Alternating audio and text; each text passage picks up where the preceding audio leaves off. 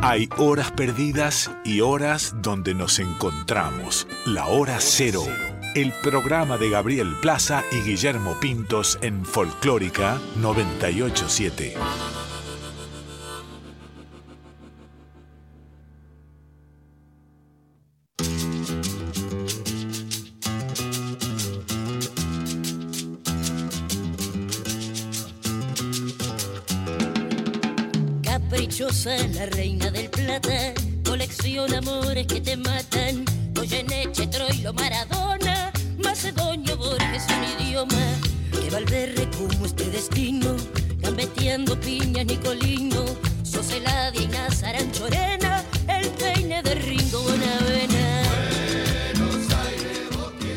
Buenas noches, ¿cómo están ustedes? Esto es Hora Cero por Folclórica Nacional. Mi nombre es Gabriel Plaza y junto a Guillermo Pintos los vamos a estar acompañando hasta la una de la mañana.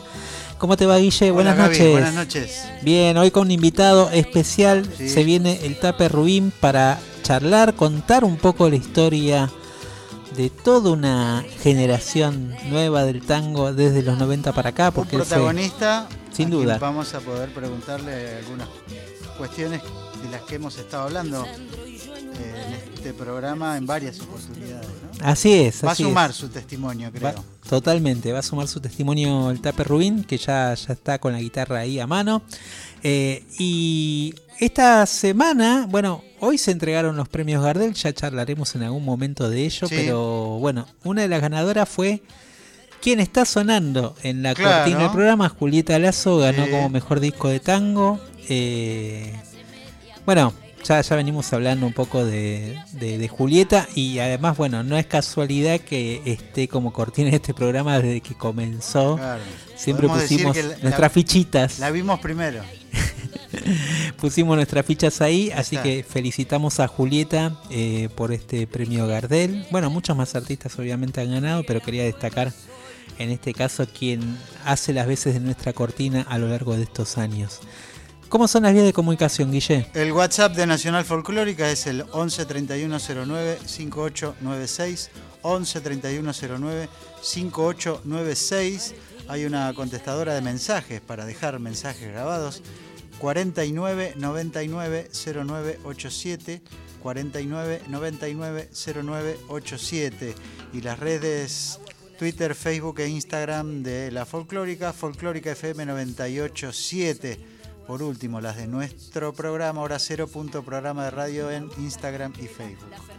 Bueno, ahí a, esa, a esos números telefónicos pueden dejar los mensajes, eh, también eh, pueden dejarle ahí sus mensajes a aquellos quienes son conocidos y conocedores de la obra del Tape, que sin duda, el otro día me preguntaban qué artistas, qué autores ¿no? de la nueva generación del tango hay, y bueno, obviamente uno de los primeros que se me viene a la mente Claro, fue el, eh, el Tape que, que ha marcado un camino en ese sentido para incluso todas las generaciones todavía más jóvenes, las que aparecieron, podríamos decir post 2000, el tango, eh, el Tape es un referente.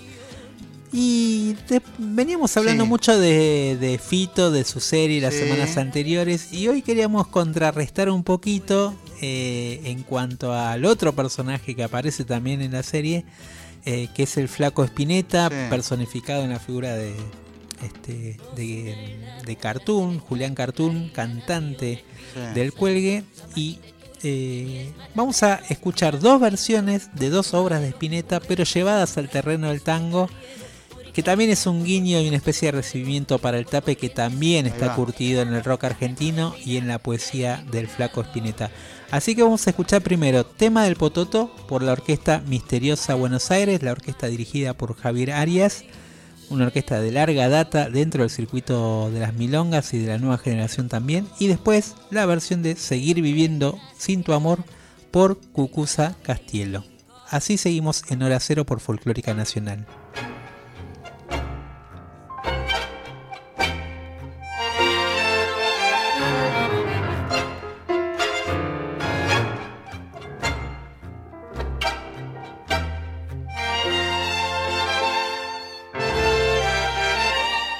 Saber cómo es la soledad, habrás de ver que a tu lado no está, quien nunca a ti te dejaba pensar en dónde estaba el bien, en dónde la maldad.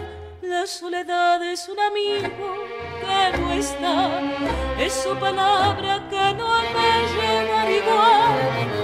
Si es que sus sueños son luces en torno a ti, tú te das cuenta que él ya nunca de morir, nunca de morir al observar cómo muere la flor, tú verás que también muere la paz, es que esa paz revivirá en su voz, la flor te la dará para plantarla igual la soledad es un amigo que no está, es su palabra que no ha de llegar igual. Si es que sus sueños son luces en torno a ti, tú te das cuenta que él ya nunca de morir, nunca de morir.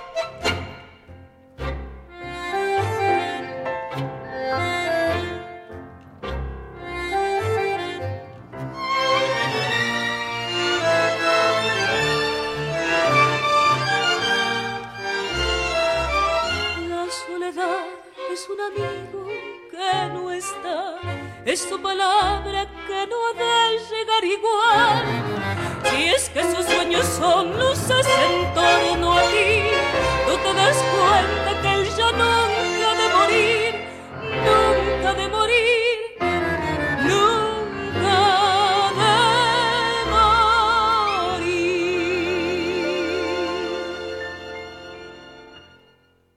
Hora Cero, el llamado de la nueva generación.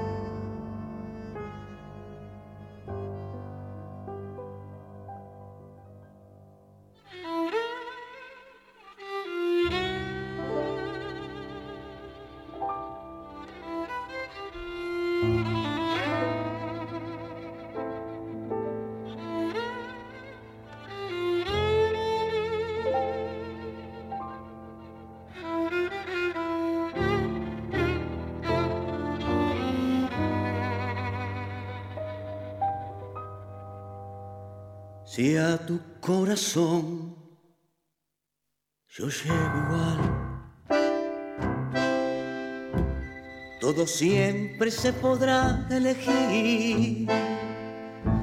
No me escribas la pared, solo quiero estar entre tu piel.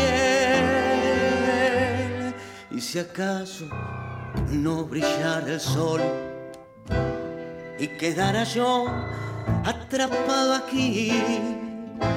No me digas la razón de seguir viviendo sin tu amor. Y hoy que enloquecido vuelvo buscando tu querer, no queda más que viento no queda más que viento.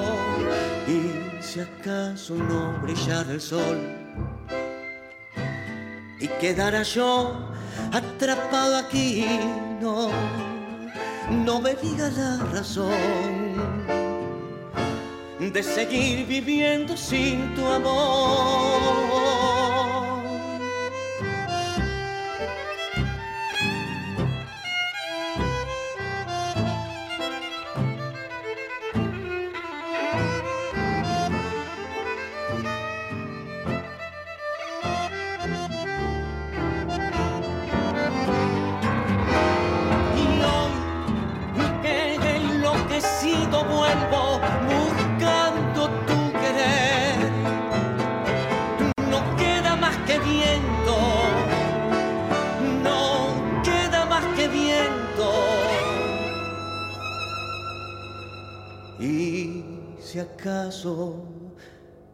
No brillara el sol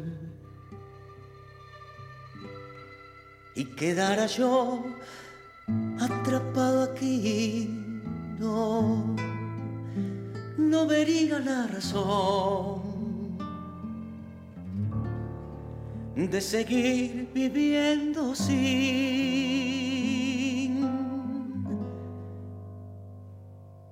tu amor.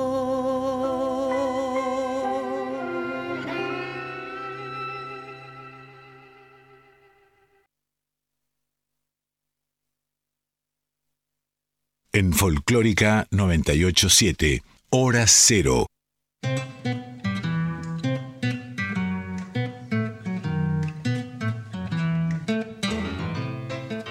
Bueno, Gaby, comentábamos lo de los premios Gardel que acaba de suceder hace un rato, ¿no? Em, algunos detalles que voy viendo en la cobertura que han hecho en tiempo real unos cuantos medios.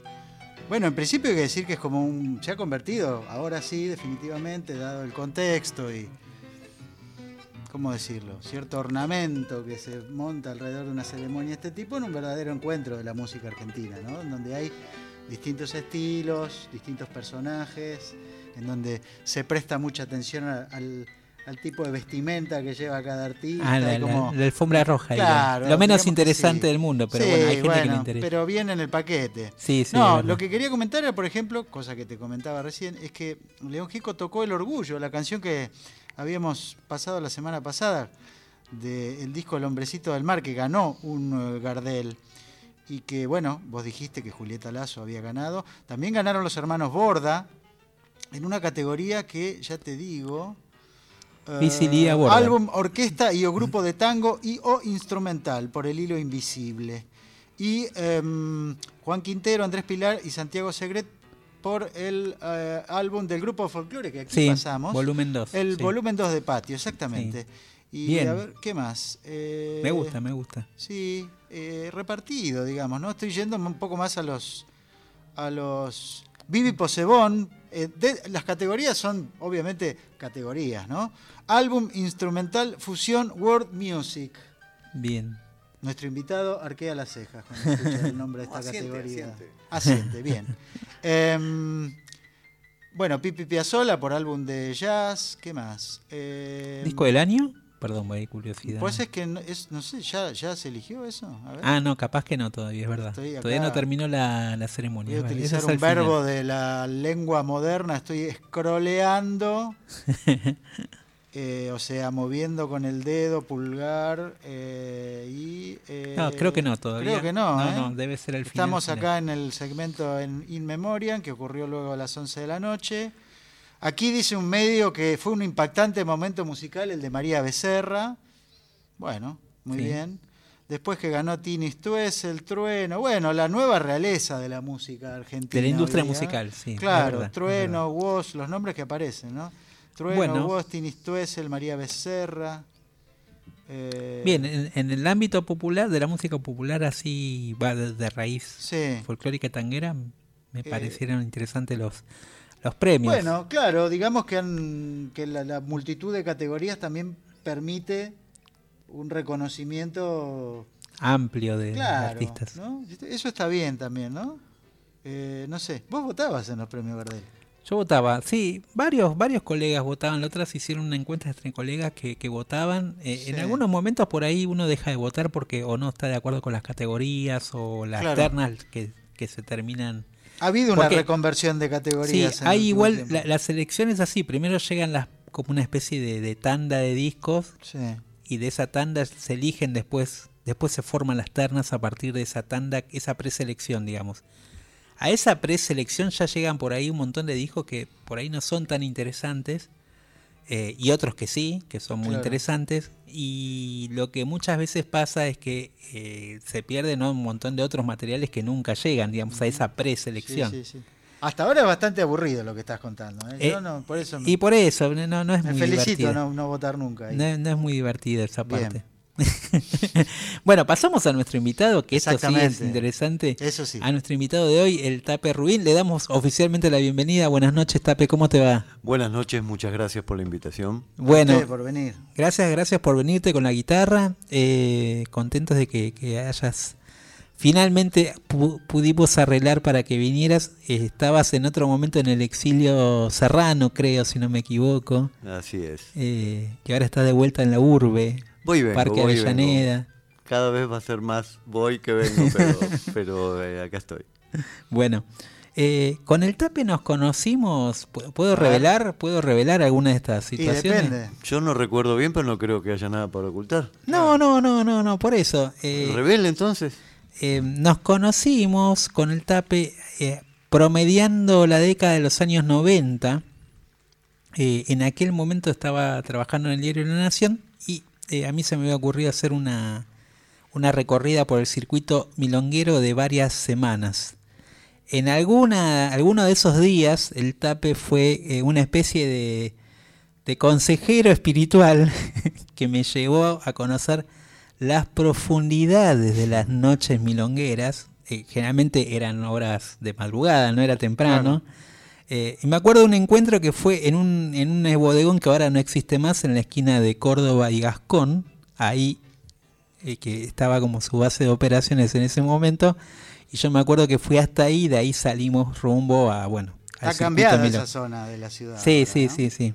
Así que anduvimos por varios lugares, me, me presentó a varios personajes de la noche que él a su vez había conocido en su propia investigación que había hecho años anteriores, digamos, ¿no? Esa, esa, esa recorrida por el espacio milonguero que te cautivó de alguna manera y te metió de lleno, podríamos decir, en el tango de alguna Y manera. en, ¿no? esa- en esas épocas era, yo percibía que era el mejor lugar para aprender tango, para ejercerlo, digamos.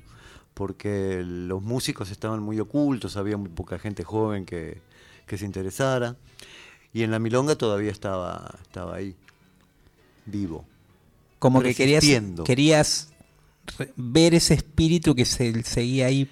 Es que yo era de afuera, digamos, no, no, no había mm, pertenecido a una familia milonguera, una familia tanguera. Sí, escuchábamos, pero escuchábamos también otras músicas, entonces era una más, no era nuestra música. Cuando me empiezo a interesar, descubro que ahí está la- el fanatismo, ahí está, ahí está el, las- la- el tuco Claro, claro. en la milonga en aquellos momentos. Todavía, bueno, todo cambió mucho, ¿verdad? Las milongas, to- todo ha cambiado mucho. En ese momento yo creo que el tango era, bueno, para mí fue una escuela de, de- de tango, me empecé a identificar con, digamos, muchas cosas. Algunas tuve que hacer como unos vericuetos mentales también, porque había también mucho fascismo, mucho machismo, mucho vigilante. Había, la milonga no era un lugar eh, amable, hermoso y Claro. compañero todo el tiempo. También había personajes densos y había mucho maltrato a la mujer. Es más, yo en un momento empecé a hacer un reportaje a las chicas de la milonga porque me intrigaba saber por qué soportaban todo, eh, cómo era que estaban tan apasionadas, porque me encontraba a las 5 de la mañana con una chica que me decía, en dos horas tengo que estar en la oficina y estoy acá y no sé cómo hacer. Estaban afiebradas de tango y todo eso me llamaba mucho la atención, así que me conseguí un grabadorcito Mira, me fui a. y iba por las milongas. a- por supuesto, los otros milongueros decían: Mirá que aceite que te encontraste. Claro, pero no para- era para charlar. real. No era real, sino que yo lo que estaba haciendo era realmente tratar de conocer qué les pasaba. claro. Fue muy interesante. Y era casi como un trabajo antropológico, digamos, que es el que tuvo que hacer mucha, mucha, gran parte de tu generación, ¿no? De la que se quiso meter en el tango. Claro, rescatar cosas, claro, claro, claro. Sí, sí. Yo me acuerdo de una vuelta estábamos con, eh, bueno, ahora no sé dónde anda el Tarta. Teníamos un, un- un milonguero joven, de no, como nosotros, el Tarta Adrián, que después lo encontré en Europa. Bueno, y una vuelta, eh, porque salió esto del tango milonguero. Y el Tete, que era un legendario bailarín, nos dijo esto, el tango, milon- el, el tango milonguero es un verso, los milongueros somos nosotros. Y nos dijo así, vos fíjate cómo estábamos, en qué momento estábamos. Nos miró y, y nos dijo, vos sos milonguero, vos sos milonguero. Y Adrián me mira como abriendo los ojos, como diciendo, me dijo milonguero el tete, ¿me entendés?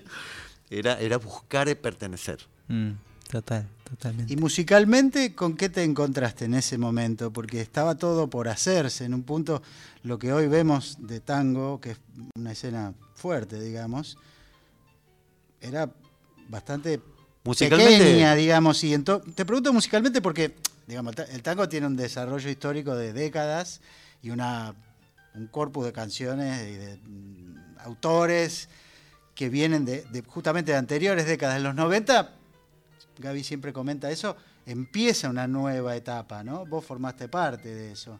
Pero antes de eso, cuando vos llegás a este ambiente y descubrís, llegás atraído por un tango clásico, digamos. Musicalmente estaban los cassettes en esa época. Claro. Eso estaba. Entonces empezamos a descubrir, porque somos una generación que tuvo que entender eh, de un golpe de oído, diferenciar Troilo de Gobi, Claro. Di Sarli de, de- nosotros Claro. no, no sabíamos nada. Claro, claro. Después fue cuando aprendimos, no podíamos entender cómo no los podíamos reconocer, pero en realidad cuando entramos eran todas orquestas que eran parecían Sonaban todo igual. lo mismo. Claro. Y muchas veces pasaba que en la milonga, por ejemplo, ya un poco más eh, entrados ya en tema, de repente en la milonga le preguntabas a algún veterano, ¿esta qué orquesta es? ¿No? Los tipos te miran Te con miran mal. Tráela, ¿viste? ¿No? Como diciendo, como... Claro. Eh, pero bueno, es una escuela de tango musical porque, mm, digamos, los milongueros de aquellas épocas, digamos, los genuinos, con todos sus defectos y todo, pero eh, eran muy musicales y sabían mucho música y la música estaba dentro de ellos. Estaban, eran uno con la música. Mm. Y después, bueno, no sé, yo eh, empecé a, ra- a rascar una viola en el paracultural. El, el panorama del tango era, estaba el tango, digamos, ya consagrado con algunas figuras, que eran pocas. Eh, la orquesta, quizá la orquesta de tango de Buenos Aires. eh, después había eh, mm, parrilleros en cabaret o en lugares así for export, medio oscuros, medio... No había mucho más que Claro. eso. Y cada tanto algún mm, digamos, algún, o algún viejo que te daba eh, bola eh, enseñándote alguna cosa de la guitarra, pero eran pocos, porque en general eran expulsivos, ¿no? No querían, al contrario, no querían, no, no decían, no, vos ya no sé, bueno, ya fue. Claro, claro. Te tomaban Me examen. imagino. Decía, ¿vos tos tanguero? Me ¿Vos vas a la milonga? A ver, decime, ¿quién Me escribió imagino, claro. La Gran Muñeca? Claro. ¿Viste? Te tomaban, no claro. podían creer. claro. Pero bueno, Omar Viola fue un gran impulsor, María Pantuso en lo de Omar Viola fue una gran impulsora, empezó después el Club Almagro y bueno, eh, la ciudad ahora tiene un poco de tango. Tampoco digamos que es masivo, Pero pero, con respecto a aquellas épocas Está sí, presente, sí, sí. está presente, hay escuelas, orquestas, eh, hay un festival enorme, Claro. hay, bueno. Bueno, y nombraste a alguien que a mí me- me intriga también en función de la historia que tiene con, con los años 80 en Buenos Aires y, y toda una ebullición cultural que es Omar Viola. ¿Quién era Omar Viola y qué hacía en ese momento? Contale a los niños. Eh, Omar sigue, Viola además, fue no un, un gestor cultural, ¿cómo decirlo? Un, un actor cultural de la Sí. noche under de los 80, sí, que tenía el paracultural, en realidad, primero en la calle Venezuela. sí. Entonces ahí, digamos, la cosa era la libertad, era en contra de la dictadura, en contra de las ataduras, en contra de los convencionalismos. Entonces Batato Barea, Los Redondos, Sumo, eh, Mimo, Clown. eh, bueno, después lo, se termina el contrato ahí, él eh, toma posesión o alquila en eh, la calle Chacabuco al Mil y pico. Ahí es el paracultural, que era de los sindicatos porteros, creo, bueno. Un lugar hecho vetusto, hecho pelota, pero bueno, muy interesante porque tenía muchos, era muy grande y tenía muchos espacios distintos. Y ahí sigue con su paracultural, eh, como acomodándose de nuevo, bueno, y pone tango una vez por semana, pero como podía haber puesto algo Claro, exótico. exactamente, Claro. yo te iba a decir que el recuerdo que tengo como un adolescente rockero de la época, moderno, era que era como un gesto excéntrico. Era todo lo exótico, todo lo que no se hacía, él era el paracultural. Claro. Claro. Entonces lo oficial... no. Pero ¿qué pasa? Eh, bueno, se despierta la ciudad, empieza a pasar ahí un choque de... choque, no, una integración de generaciones, eh, y empiezan a aparecer bailarines jóvenes, eh, que yo éramos como toda una banda de amigos, yo ahí metido en, en medio de los bailarines, pero estaba Fabián Salas, Omar Vega, el Pulpo Esbrez, el Gato Valdés, qué sé yo. Eh, algunos de ellos son terribles bailarines técnicamente, y ya de una generación un poco anterior a la mía en el sentido del conocimiento. O sea, venían ya de hace años, no sé por qué, metidos ahí en un mundo que estaba casi extinguido. estaba casi extinguido para afuera, pero en las catacumbas milongueras seguía la leyenda, ¿viste? Claro. Porque tocaba, no tocaba, este bailaba eh, Pepito Avellaneda, Claro, entonces es había verdad. seguía toda una cultura muy viva, pero eran pocos, viejos y talentosos y oscuros. Claro. Y, y bueno, después ahí estalla en el paracultural el encuentro entre, imagínate, los milongueros que pensaban que ya estaba todo perdido, empiezan a venir un montón de jóvenes a, a revitalizar la cuestión. Y bueno, al calor de la milonga empezaron, empezaron los grupos. Yo, yo iba y tocaba en el medio de la noche, la verdad que no sabía, sabía muy poquito, tocaba la Marilyn. Había hecho una adaptación de qué cosas, hermano, eh, quién hubiera dicho que lo tocaba medio como un blues. Eh, ¿Qué cosas, hermano? ¿Qué tiene Sí. la vida? Eh, alguna cosa más. Había compuesto ya Lisú, entonces Lisú, ¿no? como alguien que compone un tango nuevo, era raro. Sí. Y cantaba mano a mano, Garúa, no sé, alguna cosa así. En el medio de la noche, porque Omar era una especie de discépolo, era como un artista de la noche. Entonces él organizaba la noche como si fuera una obra de teatro y decía, bueno, a ver, Una, per- a una las dos- performance ahora, tac, Exacto. aparece esto. A las aparece- dos apareció el Carramírez, a las tres aparece el Tape, a la una, eh, ¿me entendés? Y entonces, pero había ganas, porque eran cortas las cosas, y la, la gente no sentía que le estaba cortando el mambo del baile, y era un lugar de mucha creatividad, de mucha libertad y de mucho, de mucho brillo, el paracultural. Nombraste en, en paralelo en este relato fascinante de una época que era un poco lo que estábamos buscando, eh, que nos cuentes, em, que em, me mencionás una- un, un tango que compusiste, hablas de, de la rareza que eso significaba. ¿Por dónde arrancaste cuando te decidiste? ¿O tomaste coraje o qué hiciste? Eh, a ver, yo ya había escuchado tango de pibe. Sí. O sea, tenía mucho Gardel de las películas, tenía mucho de Sosa. Entonces el tango lo conocía. De chiquito. Todos los domingos a la mañana. No el milonguero, pero sí estos dos, por ejemplo. Ángel Vargas, Rivero, la radio, los cantores, sobre todo. Entonces, eh, eso no me era ajeno. Ahora bien, la verdad es que no sabía cómo componer un tango porque eh, cuando vos to- tomás un blues, una estructura de algún otro género, una chacarera, vos ya sabés qué estructura tiene. El tango es muy libre en eso. Tiene una herencia cultural europea de la, de la canción eh, académica europea en la que vos podés arrancar con una nota, con cinco, con nueve, vos podés hacer un tango de muchas maneras. La verdad no sé cómo hice, un poco intuitivamente, nadie me enseñó, pero bueno, estaba dentro también por esto que te digo, en Claro. la infancia, en la calle, eh, no estaba tan, o sea, estaba bastante ausente, pero había retazos de Sí, tango sí, por supuesto.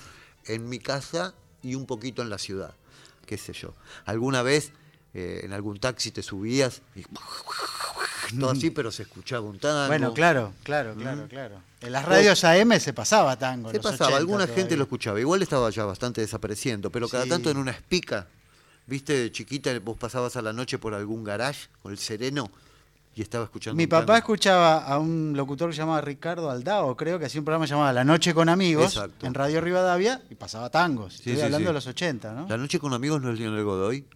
Puede ser. Ah, Leonel Godoy, puede ser, Leonel puede ser. Pero también había un aldao con eh, La Noche del Camionero. Había tango, había un Es verdad, sector de Leonel tango que se, que se seguía manteniendo. Como alguien. Y la rea a la mañana, ¿no? Sí, la REA, eh, pero, pero la REA es multi. O sea, la Pero REA- pasaba tango. Sí, Empezaba pasaba. todos los días con un tango de Gardel. Pasaba, pasaba, sí, sí, sí. Eh, digo, bueno. Y ahí estabas. Y ahí estabas. ¿Y las letras? ¿Y la- ¿También? eh, ¿Las letras qué? Bueno, ¿De dónde? ¿Cómo? ¿Cómo? lo que veías, supongo. Eh, digamos, a ver, yo desde muy chico tengo este impulso loco de llenar una hoja en blanco y hacer letras. Yo la otra vuelta, mira, hicimos una reunión de esas fatídicas reuniones de séptimo grado que no nos veíamos No, hace no. 48 mil años. Bueno. Y la maestra, una maestra me trajo un poema que tengo de mis 12 años. Dos Mira. poemas. O sea, yo ya de chiquito ya quería escribir. Y bueno, y como te digo, las letras, señora, no me haga caso, ni mire con desconfianza, qué sé yo, las letras de tango estaban en mi... Eh, est- eh, había un lugar para eso. En mi adolescencia yo escuchaba a Gardel, lo escuchaba, ¿eh? Lo escuchaba y lo admiraba y lo, lo amaba, al lado de Morris, de Deep Purple, de los Beatles, de, de música clásica, era una, una- una ensalada, pero Gardel tenía su lugar y Sosa también. Entiendo que eras buen lector también, en general. Sí, Sí. Porque eso Y es lo que te da, ¿no? Exacto. La Sí, es, sustancia. sí, es verdad. Si no lees es difícil. Pero bueno, en cuanto a la canción, mi Sí. vieja era muy... Mi vieja me legó mucho esto. Ella era amante de la canción, ¿viste? De esos 3, 4 minutos donde Frank Sinatra, Barbara Streisand, este, bueno. Yo después le presenté a los Beatles cuando era eh, más pibe. Ella descubrió a los Beatles por mí. Pero bueno, y los tangos, ¿viste? Los tangos son canciones perfectas. Es una película en tres minutos, cuatro. Claro. El otro día ven- venía acordando eh, esa escena donde él devolvió una noche, se mira al espejo, me quise mirar y se ve viejo como ella. Bueno, eso es una película. Eso es cinematográfico al, al pal- al Sí, palo. sí. Como, como el tango pan, ¿no? Un cacho de pan. Vos ves la cámara, un hombre que llora y un cacho de pan. Ahí tirado el tipo, lo agarraron porque quiso robar un cacho de pan para su familia y entonces la cámara que te muestra, un hombre que llora y un cacho de pan. Más síntesis que eso no, no se puede lograr. Pero es muy cinematográfico, ¿verdad? Leonardo Fabio. Eh, esto es Celedonio Flores. Pero Leonardo Fabio, claro, bueno, de- de- tiene mucho A eso me refería, ¿no? La- el poder Gatica. traducir en imágenes e- ese tipo de figura Ese- que estás claro, claro, claro. contando, ¿no? O, o Gatica, ¿no? Claro. ¿Querés cantarte un tango de aquella primera época? ¿Te acordás? Chan, te agarré. Un fragmentito. Y no, pero no se me ocurriría qué. Lisú. Claro, que Lisú. lo nombraste. ¿eh? Carajo, uno se viene preparado para tocar Eh, ¿Viste? Estamos con el tape Rubín acá en Hora Cero por Folclórica Nacional. Pero no me lo acuerdo. Una fuga, una ráfaga, un flash. Amor disuelto en distancia. Princesa Malgache, para este dolor, la lejanía no es asunto de importancia. ¿A dónde estás? El viejo cuervo negro quiere arrancarme el corazón. Lizu, lizu, lizu, lizu, nunca nada es para siempre. Nunca nada se termina, lizu, agua de luz, polvo de luz, sombra de luz, lizu. Bueno, gracias que me hiciste acordar esto. Qué lindo. Pero bueno, no me la acuerdo mucho. Qué lindo, qué lindo.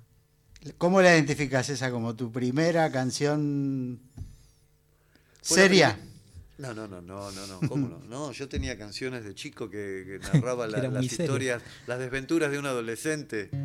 Siete de la mañana, cuando arrancaba la... No, no, yo hago canciones desde los 13 años.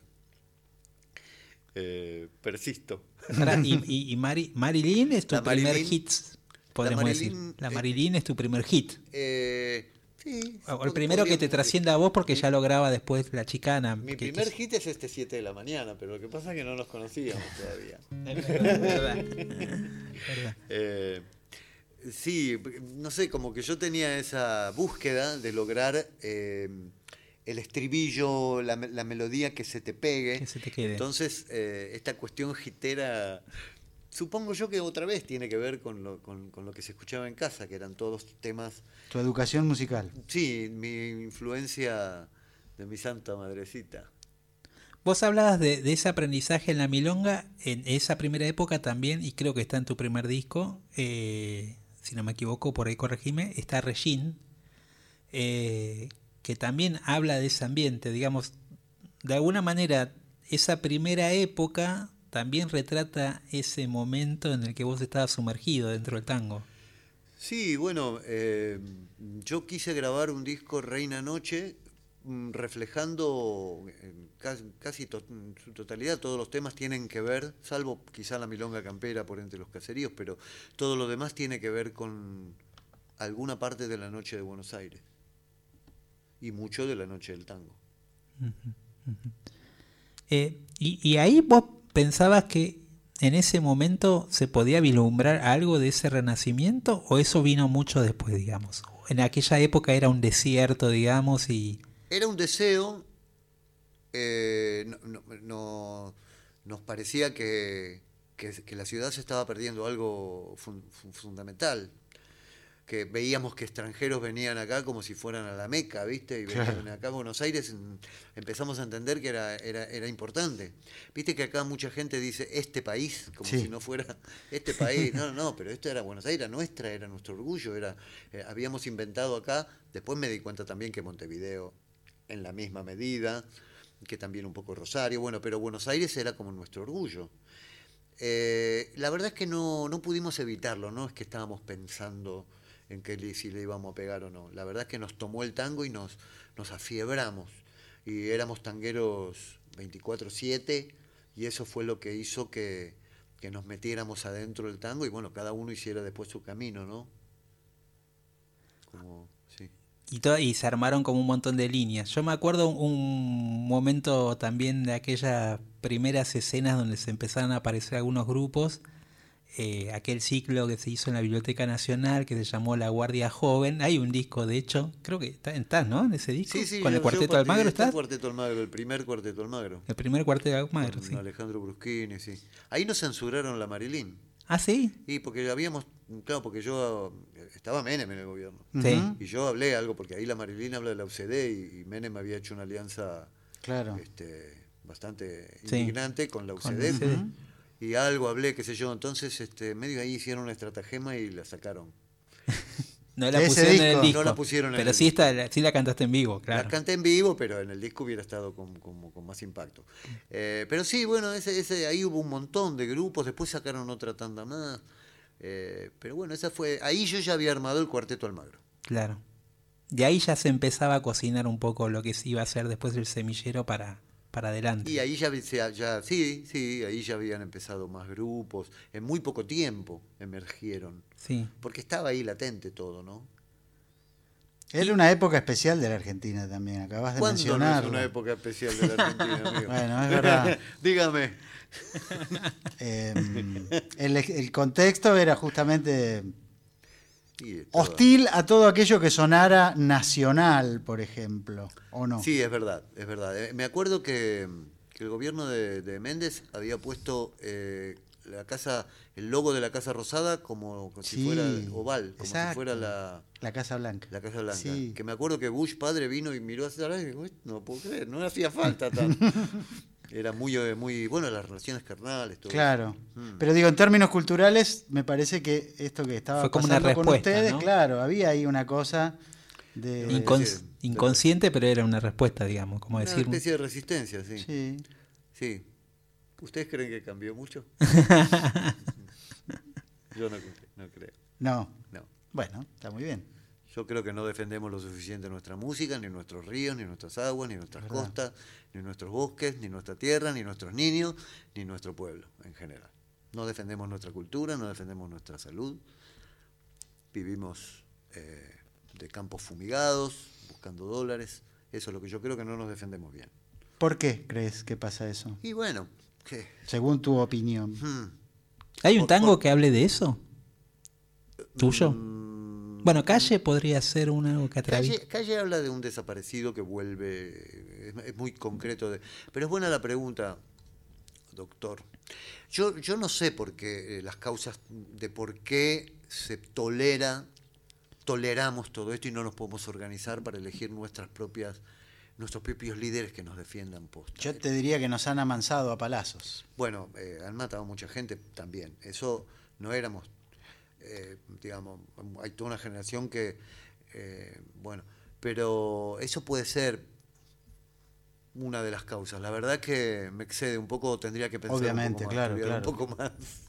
Pero vos, eh, eh, yo te decía, te hablaba de calle y, y está también, digamos, el, el- bueno, así como, como Una cosa a- social, Claro, lo social está, Ah, eso ¿no? Del sí, tango. Bueno, pero el tango, Celedonio Flores, hablábamos de pan, eh, Aquaforte, Sí. o sea, el tango es una herramienta formidable, es verdad que es una, es una posibilidad infinita y vos con tango podés contar lo que quieras, desde donde quieras, podés ser facho, machirulo, progre, podés ser feminista, podés ser muchas cosas. Em, ¿Querés que te toque un tango nuevo que tiene que hablar Dale. ¿Cómo se llama? Se llama Hoy. Eh, voy a hacer un chiste que hice el otro día. ¿Se puede decir culo en, en esta radio? Sí, por favor. el otro día un, mes- un músico rosarino me dijo, un veterano joven, así como yo, me dice, vos sabés que a veces me acuerdo las cosas que hacía yo con las mujeres y me quiero dar de patadas en el culo, me dice, ¿no? Este es, este es uno de estos, este, este personaje que medio se empieza a despertar. La música la hicimos con Fabricio Pieroni y la letra con Mona Croti.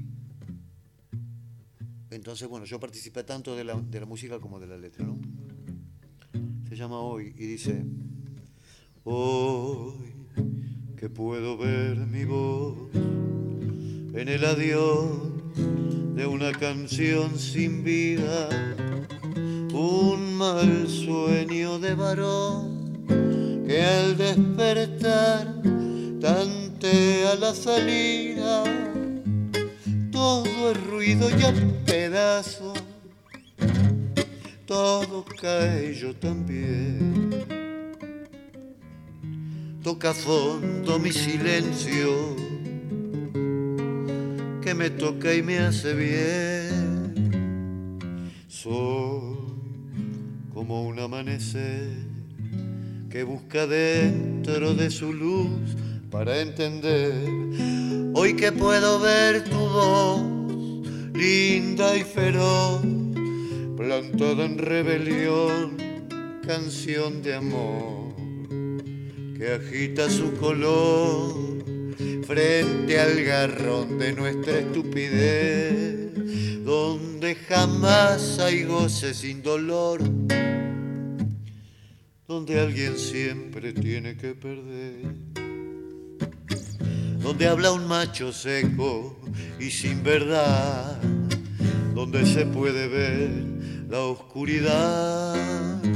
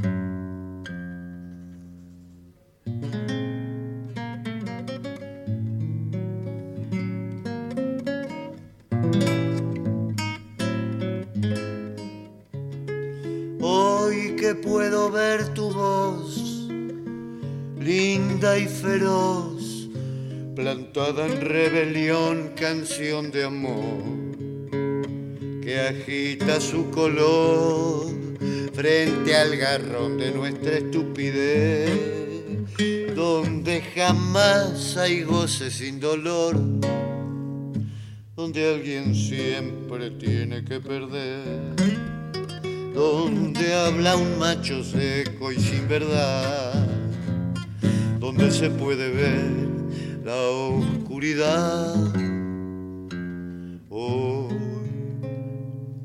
En tu latir, mujer antigua, viento de vivir.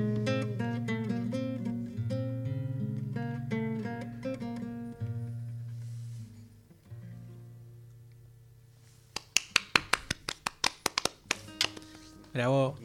bueno, estamos con el Tape Rubín. Eh, vamos a recordar que el Tape va a estar tocando este sábado, eh, 20 de mayo, ¿Dónde? concierto a las 21 horas. ¿Horario tanguero o horario semipuntual? No sé, yo me someto a las Bien. condiciones del lugar, pero Bien. creo que nueve y media va a arrancar. Bien, bien, bien.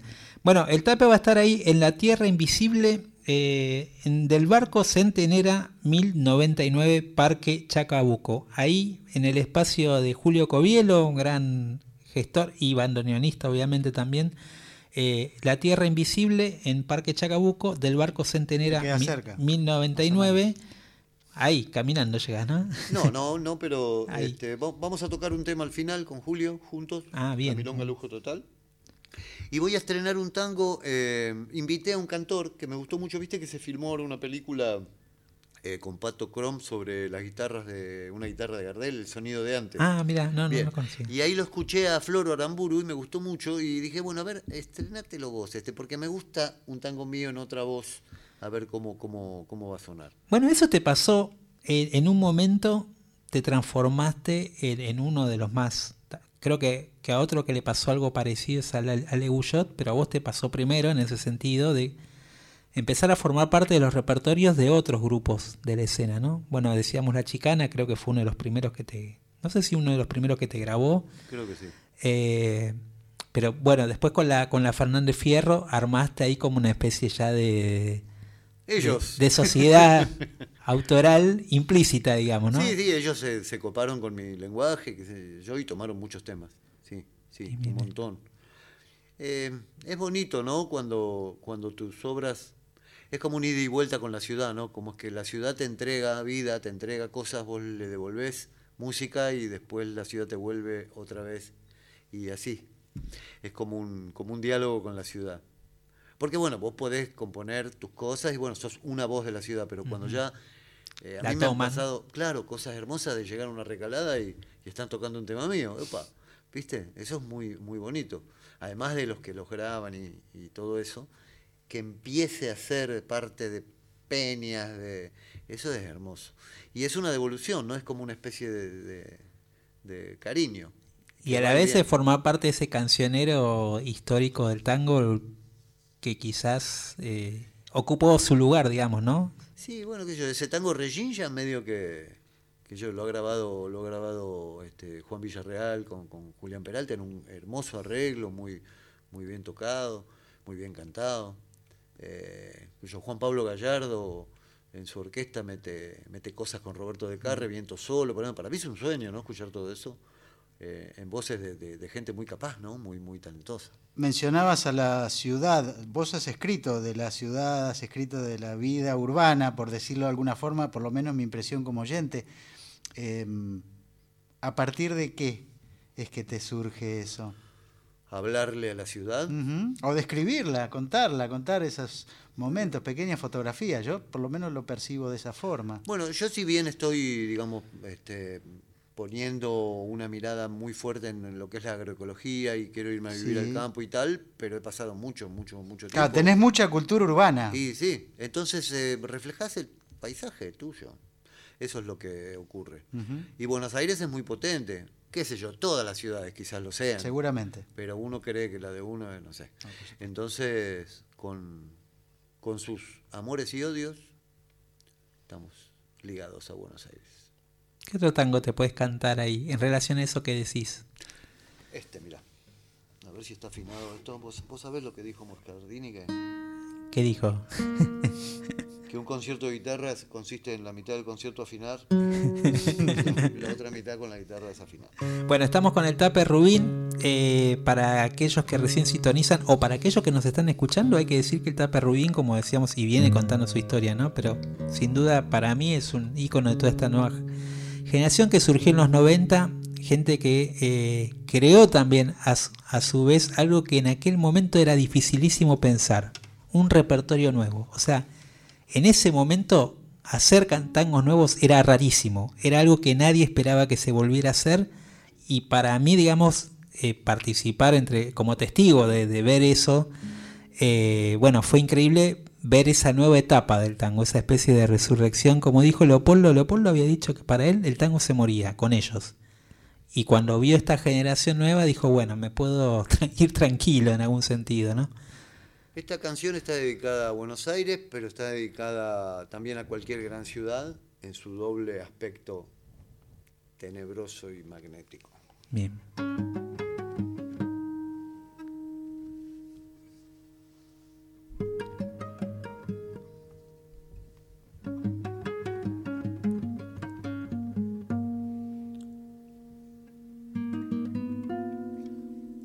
No es un tango,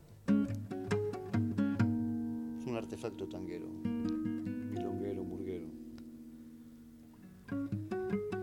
mágica pero despótica, tóxica pero romántica, múltiple pero monótona, plástica pero fantástica.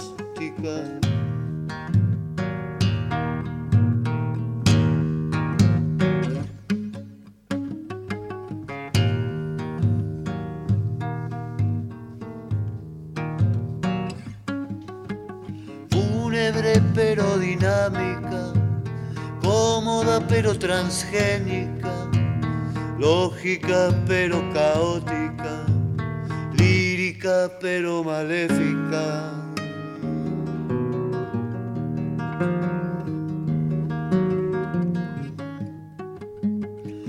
Fálica pero ridícula, fóbica pero simpática, rápida pero neurótica, clásica pero psicópata.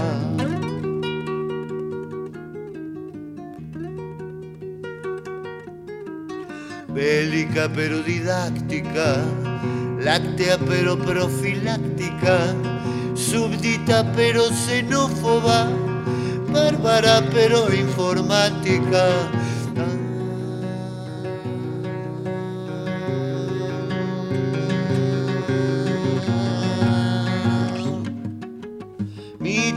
Pero raquítica, sórdida pero científica, mística pero pedófila, cívica pero decrépita, cínica pero lumínica, próspera pero parásita, rígida pero melódica, drástica pero demócrata.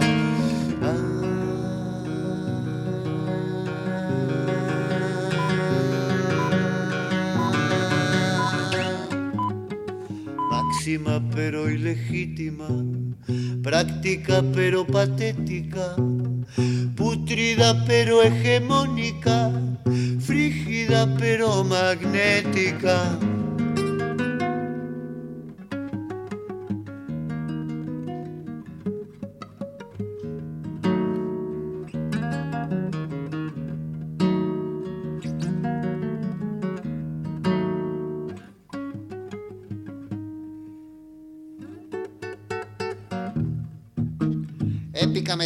Dramática, mortífera, misógina, magnífica, nostálgica, patriótica, bulímica, sacrílega, centrípeta, ilógica, milonguética.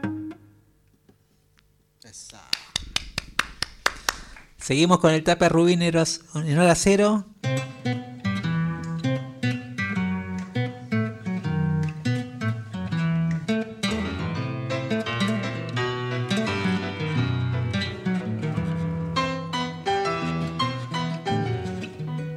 Estamos en el nuevo día, miércoles 17 de mayo del año 2023. Está comenzando este día miércoles, estamos en hora cero por Folclórica Nacional. Nuestro WhatsApp es el 11 3109 5896. 11 3109 5896. Con respecto a lo que preguntabas, Gaby, el Gardel de Oro se lo llevó Trueno, Ah, mira. el joven del barrio Catalina Sur, que se ha convertido en una, en una estrella del eh, llamado género urbano, por englobar en una palabra un montón de influencias musicales que están presentes. A la vez es un chico con una gran habilidad para la rima y para describir su entorno barrial y sus preocupaciones generacionales, con lo cual es un... Yo creo que va... Uno a veces con este tipo de artistas que, sobre todo en este tiempo, ¿no? donde todo es tan efímero, eh, tiende a desconfiar de estos fenómenos. Pero me parece que estamos frente a alguien que va a perdurar Sí, y que sí, tendrá tiene. una obra artística en la cual sostenerse. Está dando sus primeros pasos, bueno, este tipo de premios en el contexto que mencionábamos antes, donde está todo ese ambiente creado alrededor y mañana habrá muchas imágenes de televisión alrededor de Trueno, eh, tendrá su figuración, por lo menos para el público que está un poco ajeno a esta música por cuestiones generacionales o por cuestiones de gusto simplemente, ¿no? Bueno, eh, seguimos con nuestro invitado que ya se está yendo, pero antes que se vaya. No, todavía no.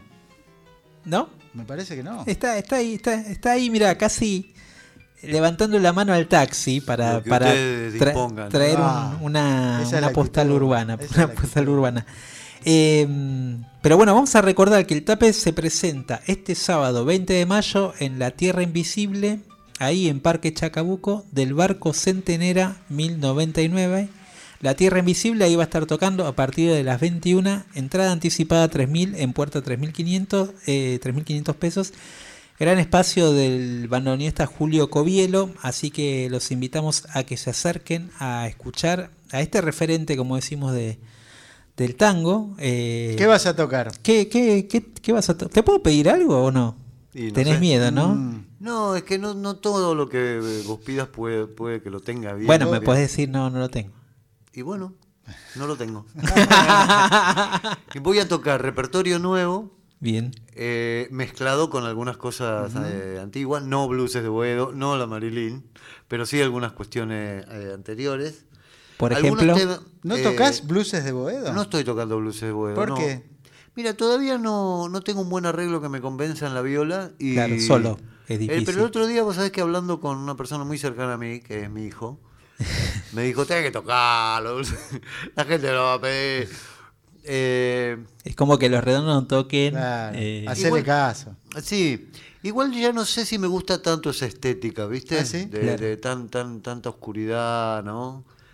¿Por eso? Mm, No, no, no, pero no fue por eso, no, no, no, no, no, no sé, qué sé yo, aparecen cosas nuevas y tenés ganas sí, de, obvio, claro. obvio. de curtir otras. Eh, tengo algunas canciones, hay, eh, hay una canción que se llama Por Vos Milonga, que es un canto de amor a la milonga, son cuatro décimas, eh, que compuse eh, sobre una música de Lucio Arce y con la ayuda del payador David Tocar, donde estuvimos en pandemia por WhatsApp.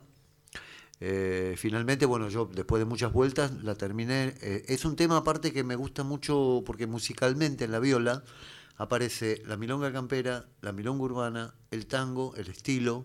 Entonces, toda esa, toda esa especie de fusión criolla mm, me interesa mucho. Viste que siempre cuando se habla de fusión, se habla de fusionar un ritmo local Con otra jazz, cosa. con otra cosa. Y acá yo estoy hablando de fusión criolla, que en realidad siempre existió. Eh, y, no- y- y están esbozos o cu- cuestiones de estas están en la riquísima música de esta región. Pero bueno, eh, investigar por ese lado me, me- me interesó. Eh, está este tema hoy. Hay algunos temas que la gente no conoce, como Flor Morena de Luz, que, que es una especie de un aire de Vidala, eh, alguna cuestión folclórica, La Huella. Es una mezcla de un- una parte de nuevo repertorio con, con algunos temas. Este, ¿Y de los clásicos de cuál haces entonces? Regine, Regime, hago viento solo. Viento Solo. ¿Es clásico viento solo? Sí, Bueno, re clásico. Hago viento solo. Después hago tierra bruja, que no sé. Está bien. Es un, eh, hago cambiando cordaje, que no es clásico, pero es, es un tema que hace poco. Pero bueno, yo supongo que alguna gente, debe haber público que no me conoce para nada, debe haber gente que es experta en todos los temas y hay algunos que conocerán alguno- alguna cosa sí y otra no. Así que bueno, estoy preparándolo con mucho, con mucha dedicación en cuanto a, a- al orden de los temas, a- a no dejar improvisado, digamos, la parte artística, sino eh, ir llevando, claro, como los contenidos, ir llevándolos desde lo musical y desde lo que...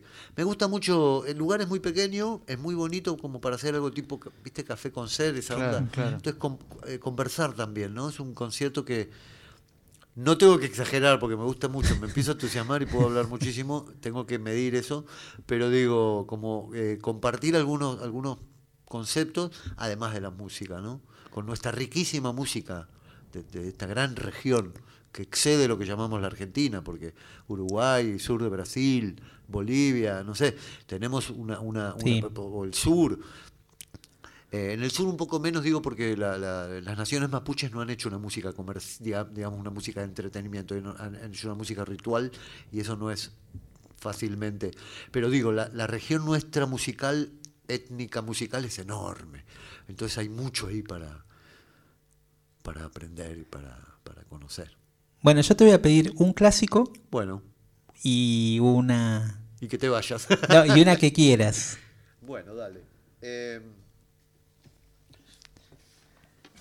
Vamos a ir con Digo esto, un clásico, no porque eh, a mí me- siempre me gusta escuchar lo nuevo, pero como nunca estuviste en este programa, Ajá. entonces a nuestros oyentes Claro. también queremos regalarle esa posibilidad. Yo ya te conozco todos los clásicos, ya los escuché un montón de veces, pero digo, el que está del otro lado, está bueno que lo escuche.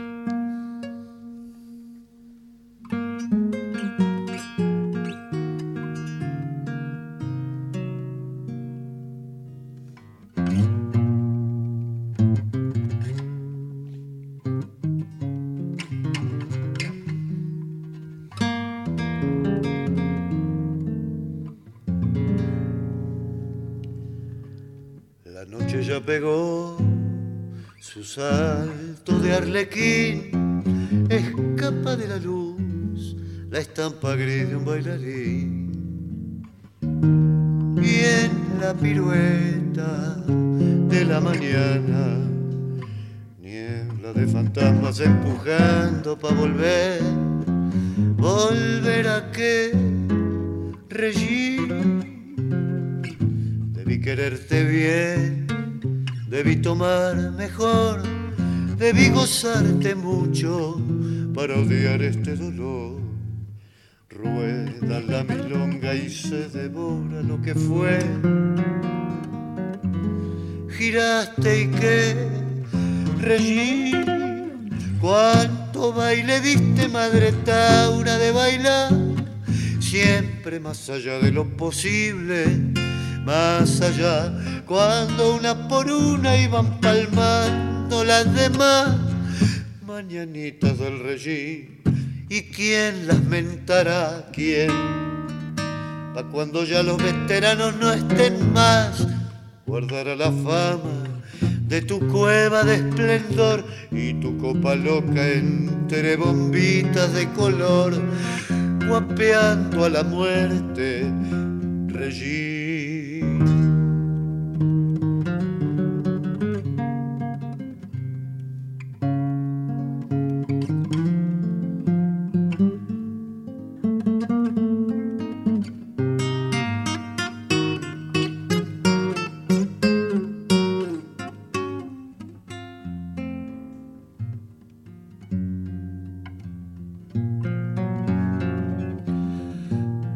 Que imaginar un nuevo berretín bancando la tristeza que las cosas tienen fin. Reina milonga de mis amores, ya se fue tu rumbo noche adentro en la ciudad. Sentí mi adiós, Regí. Me duele no saber aquella última vez el tango entreverado en la cintura que abracé. Corazones juntos que han girado sin después. Y ahora que, Regín, cuánto baile diste, madre Taura, de bailar siempre más allá de lo posible, más allá, cuando una por una iban palmando las demás mañanitas del rellín, y quién las mentará, quién, pa' cuando ya los veteranos no estén más, guardará la fama de tu cueva de esplendor y tu copa loca entre bombitas de color, guapeando a la muerte, Regí.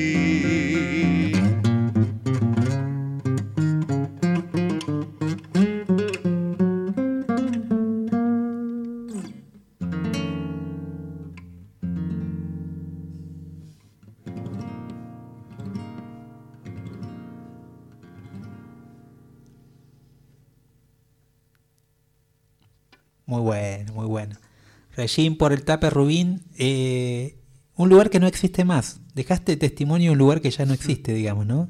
Quedó una foto, un cartel en, en la web.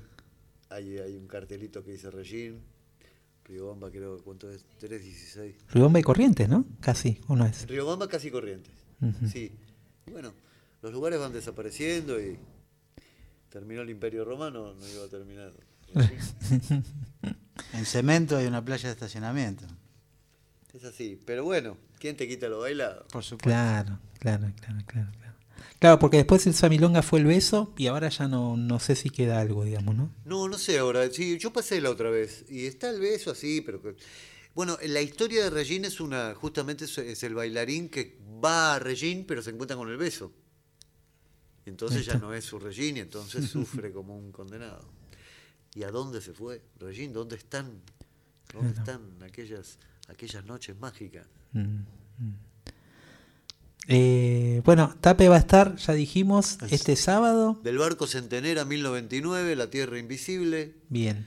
tocando guitarra y voz, este repertorio con, con la... eh, al final vamos a hacer un tema con Julio Covielo, con la participación de Flor Aramburu en el medio de la noche. Guitarra, voz, tango, huellas, valses. ¿Huellas es corazón en ausencia? Corazón de ausencia es una, es una huella que hicimos con... Muy linda, ¿eh? Ajá. Pero yo voy a cantar una mía. Ah, porque esa era la, claro, Esta con la el hicimos trío. con, o sea, yo le puse letra a una hermosa, inspiradísima música de Leandro. Bien, bien, bien, bien. Bueno, ¿con qué nos despedimos, Tapé? Y con la huella entonces. Ahí va.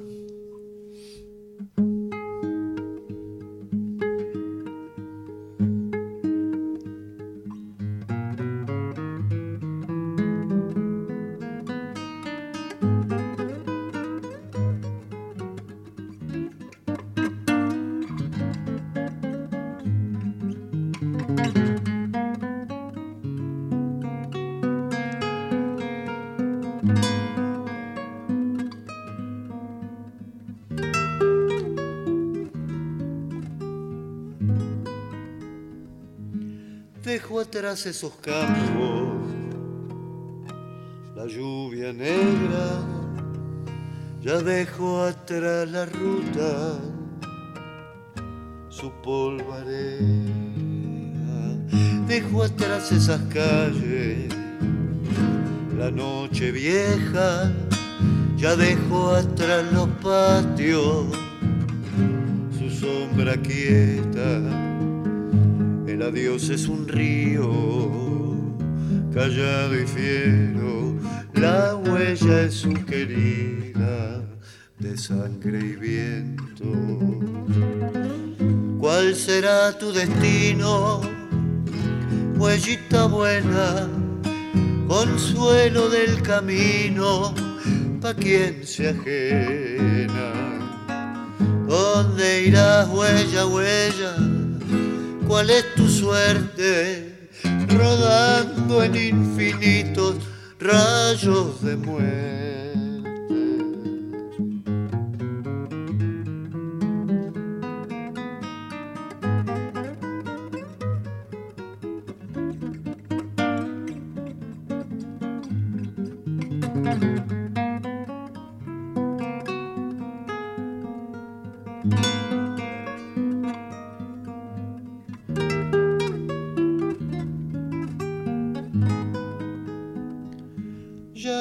Sé si hay más huella cantando lejos, bordona de la tierra, camino viejo, huella, huella, huellita, guitarra herida por sombras de distancia que la ilumina, una huella en la huella rumbo al silencio, recién vengo llegando, ya estoy saliendo. ¿Cuál será tu destino? Huellita buena, consuelo del camino, pa' quien se ajena. ¿Dónde irás, huella, huella? ¿Cuál es tu suerte? Rodando en infinitos rayos de muerte.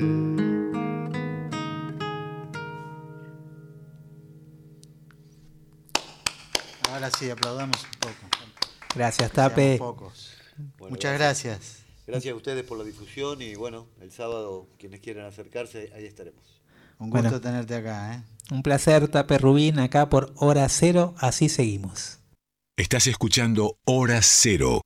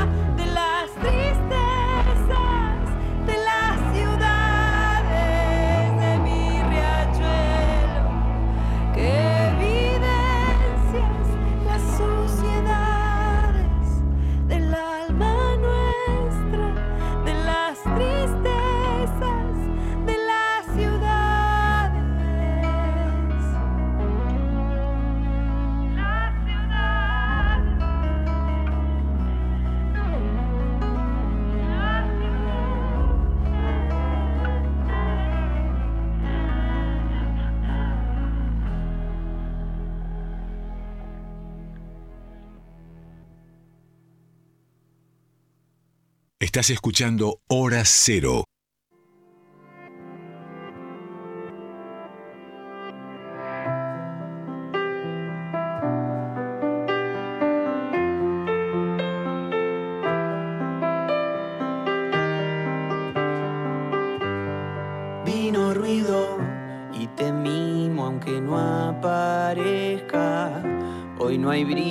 Y abrazo lo que tengo y lo que no. Lo peor empecé muy dolido. Como vive la marea, los barcos y la brisa como quema. Vuelta y van mil, todo duerme y no te vi. Horizonte, niveles. Levanto la copa mientras silbo y nada acá. Vino ruido, escándalo, me trajo otro ratón, como si me contara de antes el final. Al tercero lo querés, miro al cielo y no vení, luna llena de carita y los cambios. Y humanizar al gatite, vuelta y van mil, todo duerme y no te vi.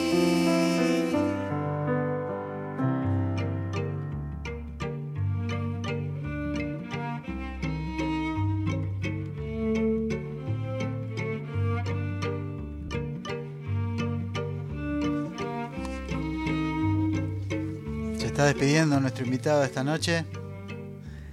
Chau, Tape, gracias. ¿Qué venimos de escuchar, Gaby? Venimos de escuchar eh, en Canción Bálsamo a Maca Monamu con la canción Riachuelo primero y después eh, a la bonita banda El Cuelgue eh, con el tema Roma.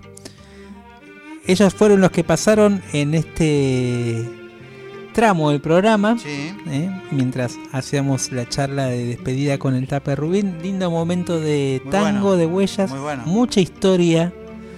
Hay, hay un montón de vericuetos para Sí. charlar con el Tape, porque tiene muchas vidas. No llegamos a hablar de su encuentro con Sisto Palavicino, que esa es Wow. otro, otra parte de su viaje musical. Pero bueno, un, un protagonista fundamental, eh, sin duda, de, de todo lo que fue este resurgir del tango, que uno viéndolo a la distancia Bueno, pero con su relato nos, nos, nos llevó. nos llevó a ese momento y, y nos ayudó a entender también, o por lo menos a este, ampliar nuestra perspectiva de ese momento, qué pasaba en Buenos Aires alrededor del tango, o qué pasaba entre Buenos Aires y el tango en ese momento. Y, mm, Sí, bueno, sí. Me parece que mm, eh, nos trajo, eh, o por lo menos nos acercó una idea de lo que hoy vemos. No sé, estoy pensando el año pasado cuando vinieron todos los personajes que vinieron en, en ocasión del, Del Festival FACAF, sí, del Claro, tango. Y un poco todo, todo ese, ese grupo de músicos, de alguna forma, vienen de este momento que él nos acaba de contar. ¿no? Sin duda, sin duda. Un, un- un momento en que, que, como decimos siempre, eran 10 o, o 15 grupos y que terminó transformándose en movimiento que sigue siendo under, como se le dice, subterráneo, independiente, eh, que tiene su potente, circuito, pero que circuito, sostenido claro. totalmente, con muchas canciones nuevas, muchos tangos nuevos. Gran repertorio, es verdad. eh, en muchos Toda grupos clase de nuevos. corrientes. Todo estilo, todo tipo de estilos, estéticas, búsquedas sonoras más tradicionales, más orquestas, grupos. Y un tema que deslizó a la pasada Tape recién también, ¿no? En un momento, digamos, con una mayor eh, este, igualdad de género presente en el tango, un género musical emparentado inevitablemente con una, una cultura machista en el Totalmente. siglo XX que mm, inevitablemente se ha transformado en algo plural Sí, y diverso, sí, sí, ¿no? Porque está duda. muy presente hoy día, es muy fuerte. Bueno, lo mencionábamos ahí en, la, en el pequeño repaso que hacíamos de los premios Gardel, pero todo el tiempo en nuestro programa, la música que difundimos, siempre hay novedades, siempre hay chicas juntándose, cantantes, pianistas, guitarristas, compositoras, poetas. Eh, es una forma también de integrarnos y de asumirnos como una sociedad mejor, me parece. Sin duda, sin duda, Guille. Y bueno, el, el Tape es un, un buen testimonio, un buen protagonista. diga- digamos que es una pieza fundamental de, Claro. de- de todo este resurgir. Sin duda, él, estoy pensando en Peche Esteves, en el gordo Alorza de la Guardia Hereje, bueno, el, el mismo Hacho Stoll de la Chicana, que fueron los primeros que se animaron a componer, previo a lo que fue por ahí más la generación del 60, de Héctor Negro, de Ladia Blasquez, eh, ¿no? que, que de alguna manera Hay como un, fueron como una especie de puente, pero un poco medio que, que habían quedado quedan unos años ahí como quedaron un medio en transición, ¿no? quedó como un vacío y después vino por ahí eh, Javier eh, González y Patricia Barone también de una generación un poquito más cerca de Héctor Negro, eh, por ahí en paralelo, como decíamos recién, a el Tape Rubín y ya, bueno, los, todos los compositores que vienen.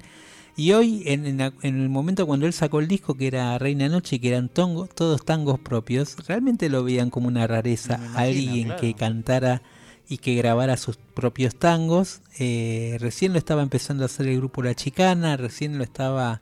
Todavía no lo habían hecho otros grupos, la mayoría eran reversiones de clásicos con nuevos arreglos. No existía por ahí la con Fernández algún- Fierro todavía. no existía la Fernández Fierro, incluso la, la- la anterior banda de la Fernández eran también clásicos reversionados. Lidia Borda era una figura fundamental, pero que también recuperaba tangos de otra época. Ya, Luisito ya lo hemos mismo. charlado acá, pero a mí me parece en, en perspectiva, ¿no? Y sin, sin afán de teorizar ni este, emitir ensayo parlante, pero Eh, eh, yo lo hemos mencionado acá, Gaby. El, el- el tipo de estandarización que trajo consigo el tiempo de la dictadura y grandes valores del tango como único lugar y único representante, casi como este, monopólico de lo que era la cultura tanguera, le terminó jugando en contra. Y bueno, en los 80 la explosión que sobrevino a nuestra recuperación democrática, ahora este año se cumplen 40 años de eso, eh, de alguna forma tensó los extremos y ahí queda el agujero del tango. ¿no? Estoy pensando que muchas de las que nombraste vos en, lo- en- en ese tiempo, por supuesto que seguían activos. Sí, sí, sí, sí, Más totalmente. bien ocultos. o no sé Totalmente. qué palabra encontrar. Como que habían perdido la sintonía con un pulso de la realidad, de un tiempo que corría, no sé. Eh, cosas que, bueno, cabría pensar con mayor profundidad en otro momento, pero incluso hay como un, un- un vacío de producciones discográficas, ¿no? Era todo como una especie de reciclaje constante de una etapa Sí, muy creo que creo un- un poco ahí lo mencionó el Tape, eh, como que de alguna manera la recuperación del tango también tiene que ver con el baile, con lo que Claro. por ahí generó ese movimiento a partir de lo que provocó tango argentino, que era Bueno, una selección de figuras. Los años eh, 80 para el tango son el fenómeno tango argentino claro, en el mundo. En el mundo. Después eso repercute un, un poco acá en, en- Sí, en como la diciendo, generación de "Che, nuevos bailarines, nuestro, ¿no? claro, que se, se aproximan y ahí aparecen las nuevas corrientes de bailarines y ahí aparecen los espacios y los históricos espacios milongueros, digamos, que, que de alguna manera, no sé, pienso en el Sin Rumbo, pienso, no sé, eh, en Salón La Argentina, Y lugares que comienzan a históricos que, claro, buscando lo que dice un poco Tape, ¿no? Empiezan a, a buscar a los a los que tenían la información, a los maestros, a los a los que tenían la posta, digamos, en el Estaban tango.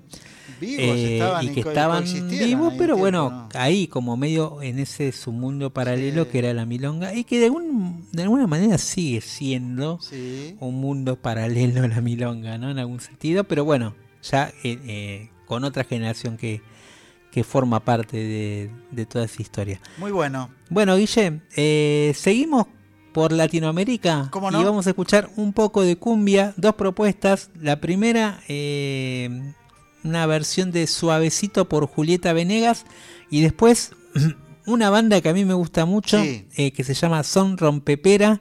Sí. Una banda muy, muy extraña si ustedes buscan las fotos de ellos vestidos con remeras de bandas de Metallica, Motorhead, este, oscuras así. Todos pero tocando música muy tradicional. Eh, acá hacen un tema que se llama Pájaros en Sontle y van a ver el sonido de Son Rompepera. Así este, empezamos escuchando estas cumbias para cambiar la sintonía en hora cero.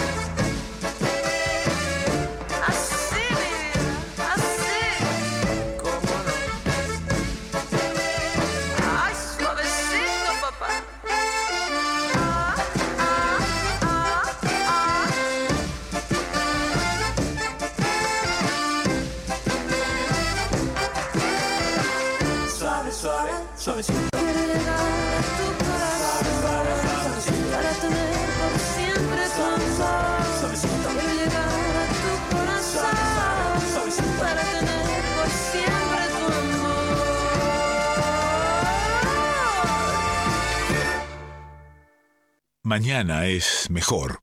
Hora cero. Todo lo nuevo.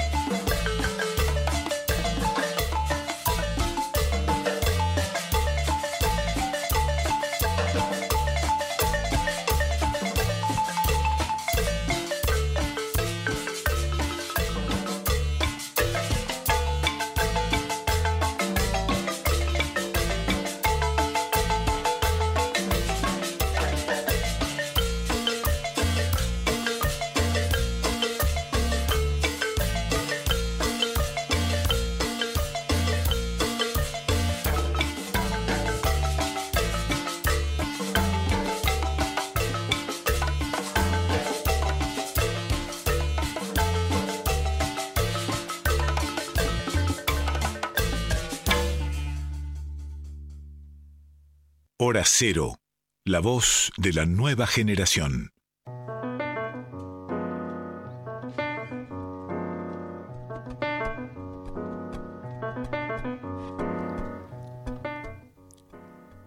Bueno, un poco de sabor tropical a partir de la cumbias, de las cumbias que venimos de escuchar. En el caso de la canción de Julieta Venegas también había ahí como un, un sonido mexicano. sí, ¿no? el De- sonidero mexicano, como le dicen ellos, sí, con, unos- con otro ritmo. se- sección de vientos, ahí una cosa más. eh, Pero bueno, es parte del, eh, de la mezcolanza que somos. Y además la, la cumbia eh, como, como lenguaje, podríamos decir continental, porque Sí, es una música que está de, de- de- de- como se dice, desde abajo del río Colorado, ¿no? Este, El Río Bravo. de Río Bravo para acá, ¿no? Eh, hay cumbia en todos los países de América Latina eh, y podríamos decir que si hay un hay un hilo común entre todos los países de América Latina, hay un sonido común es la cumbia. O sea, Totalmente. en ese sentido me, me gusta mencionar, acá busqué porque no me acordaba bien el nombre, hay una película mexicana del año 2019 que se llama Ya no estoy aquí, que cuenta las digamos las aventuras de un joven que forma parte de un grupo de jóvenes de la ciudad de Monterrey, en el norte de México, en donde hay una curiosa derivación de la cumbia porque y la bailan con un estilo muy particular, un aspecto de sus eh, peinados muy particular y demás, que es eh, los discos de cumbia tradicional colombiana e incluso argentina, porque en un momento en ese barrio van a comprar una disquería, pero eh, en pasados más lentos, a revoluciones más lentas, es como una especie de cumbia mucho más arrastrada, y eso es claramente una subcultura que viene de reflejo de, de la más tradicional, que es la cumbia colombiana. La película se llama Ya no estoy aquí, la recomiendo muy especialmente, el director se llama Fernando Frías, está en la popular plataforma de streaming de la letra N, y mm, bueno, si no la vieron, véanla porque van a encontrarse con esto, un poco lo que decías vos. Gaby. Este, cómo una música creada en una parte de nuestro continente, en América Latina, puede llegar hacia otro país y ahí ser reconvertida a partir de un instrumento Sí, manual, sí. como es, en lugar de que el disco circule a 33 revoluciones, circula a 16. Es Maravilloso. Sí, y en cada lugar obviamente cobró su propia forma y su propia identidad. Y acá, bueno, mismo acá en la Argentina tenemos Sí, un montón de subgéneros dentro de la cumbia, la cumbia norteña, la cumbia santafesina, eh, la cumbia villera dentro de lo que es eh, conurbano, todas las mezclas que hubo también dentro, a lo largo de los años dentro de la misma cumbia. Entonces, eh, sí, es un género, género fascinante. Bueno, Guille, eh, esta, en estos días... ¿A dónde nos vamos ahora? José Luis Aguirre, personaje que ya, ya hemos hablado varias veces, pero que, que, que hay, un, hay un EP que queremos recomendar y que se llama Suelto. Se publicó la semana pasada, ¿no? Sí, parte 3, porque él viene como largando estos EPs Claro. dos- y mandando como estos mensajes en, en la Este es botella. como una agrupación de singles. Sí, ¿no? claro, va juntando singles y los va subiendo en forma de EP, que son ese sería el formato más chico del larga duración, podríamos decir. Claro, que son seis canciones. Seis canciones. eh, de estas seis canciones nuevas, elegimos dos canciones de, de José Luis Aguirre, un artista que, como hemos dicho, de Tras la Sierra, eh, de Villa Dolores específicamente, Villa Dolores. muy sí. conectado con ese, mm, ese andamiaje transerrano, donde también de alguna manera después se conecta eh, lo cuyano, entonces hay... Bueno, hay es una, zona de la provincia de Córdoba cercana a San Luis. Claro, hay un corredor ahí, Está ¿no? más, está- están más cerca de San Luis que de otras ciudades cordobesas. sí, sí, y está muy presente, eso es cierto, sí. Eh, también es cierto que, em, bueno, en el caso de José Luis, que viene de ahí, es una zona de Có- Córdoba, que es una provincia tan rica musicalmente, sin embargo, como que eh, eh, esa región en particular recién ahora está asomando, ¿no? Este, y te puedo asegurar que hay un movimiento, bueno, uno de los Coplanacu vive Sí. o, o vivía Los Coplanacu viven ahí en... Estoy pensando ahora. cerca. Sí, sí, por ahí, por la zona. Claro, este, un, un nuevo tipo de lenguaje folclórico cordobés, digamos, de la gran vertiente. Sí, totalmente. De, ese- de esa región. De alguna manera José Luis lo que es como una especie de, de trovador eh, solitario en, en algún sentido, Sí. aunque con- con- aunque aunque podríamos decir que está muy ligado a toda una generación de compositores y autores de la nueva generación también. Eh, él tuvo sus agrupaciones también, pero en este periodo solista eh, yo lo veo más cerca por ahí en algún sentido de esta relación con la naturaleza como Yupanqui, utiliza la canción para filosofar, para pensar en voz alta, para hablar de cuestiones sociales, para hablar de su paisaje, para hablar de cosas microscópicas como puede ser el sonido de un río, eh, cómo, cómo crece la naturaleza en un lugar, o sea, de cosas muy cotidianas también. Eh, muchas de esas cosas las refleja y eso también incorporado con su experiencia urbana, entonces en su música hay zambas, guainos, tonadas, eh, chacareras, pero también hay bailecito, pero también hay cumbia, también hay candombe, también hay cuarteto, entonces eh, es un eh, eh, es un gran misturador de toda esa música al mensaje siempre de la canción, que es lo que le interesa más allá de cualquier género. Vamos a escuchar eh, dos canciones de este, de este EP, que se llama Suelto. La primera es Mi Luz Compañera, una suerte, podríamos decir, de, de cumbia, con aire de cumbia, ya que venimos hablando de la Sí. cumbia. Y después un candombe muy bonito que se llama Candombe de los Parientes.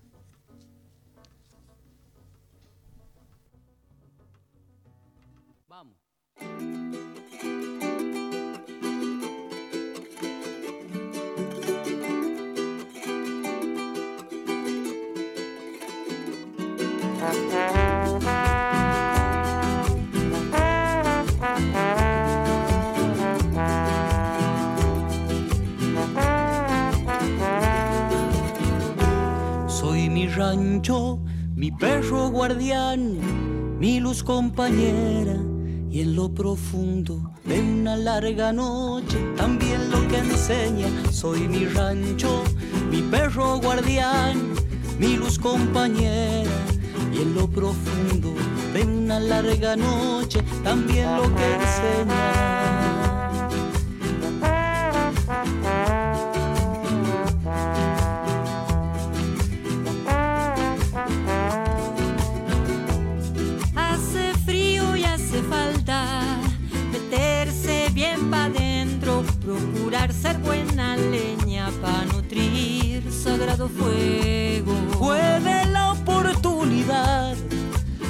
De un impedimento, ya que nada va a evitar mi amor, que el río siga fluyendo. Soy mi rancho, mi perro guardián, mi luz compañera. Y en lo profundo de una larga noche, también lo que enseña. Soy mi rancho, mi perro guardián, mi luz compañera. Y en lo profundo larga noche, también lo que enseña.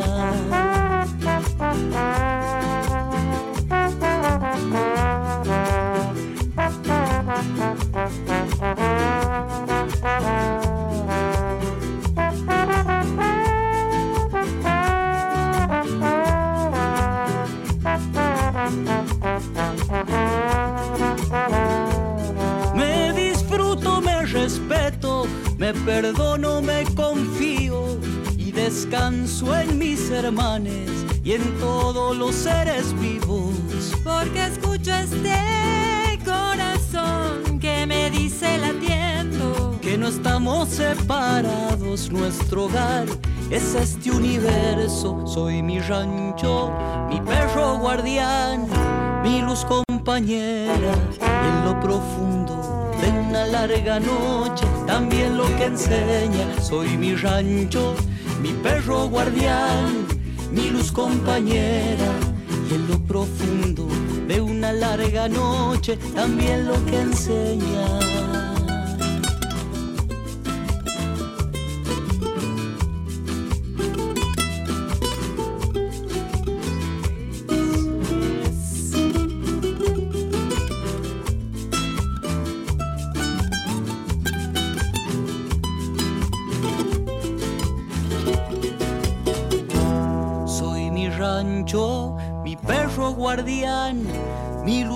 Compañera. Hora cero, porque en algún lugar, a esta hora, alguien está creando nueva música. Callado pero presente. De a rato me sé quedar. Voy a regalarte un árbol para subir a las estrellas. No vas a querer bajar, capaz que es algo sereno. La plena felicidad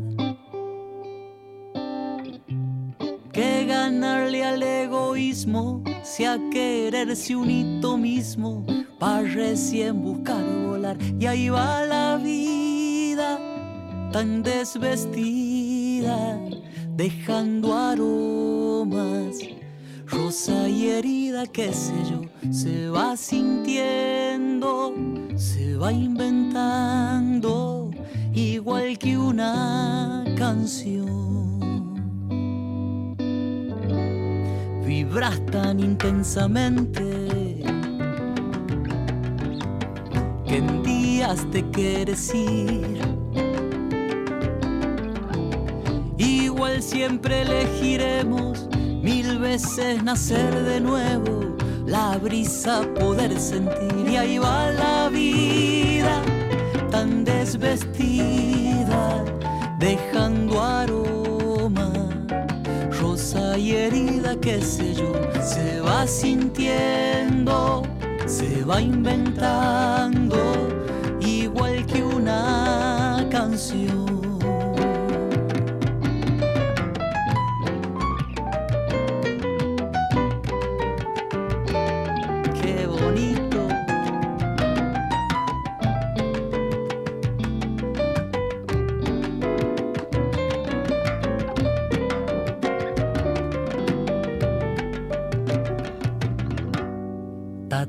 Tranquilo, toca fondo.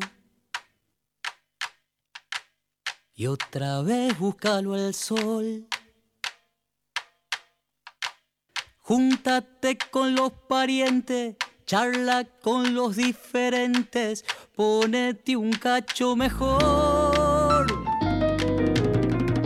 Mucho río muchos besos, cosas que no tienen precio, más tienen puro valor. Y ahí va la vida tan desvestida, dejando aroma, rosa y herida, qué sé yo, se va sintiendo, se va inventando, igual que una canción. Oh,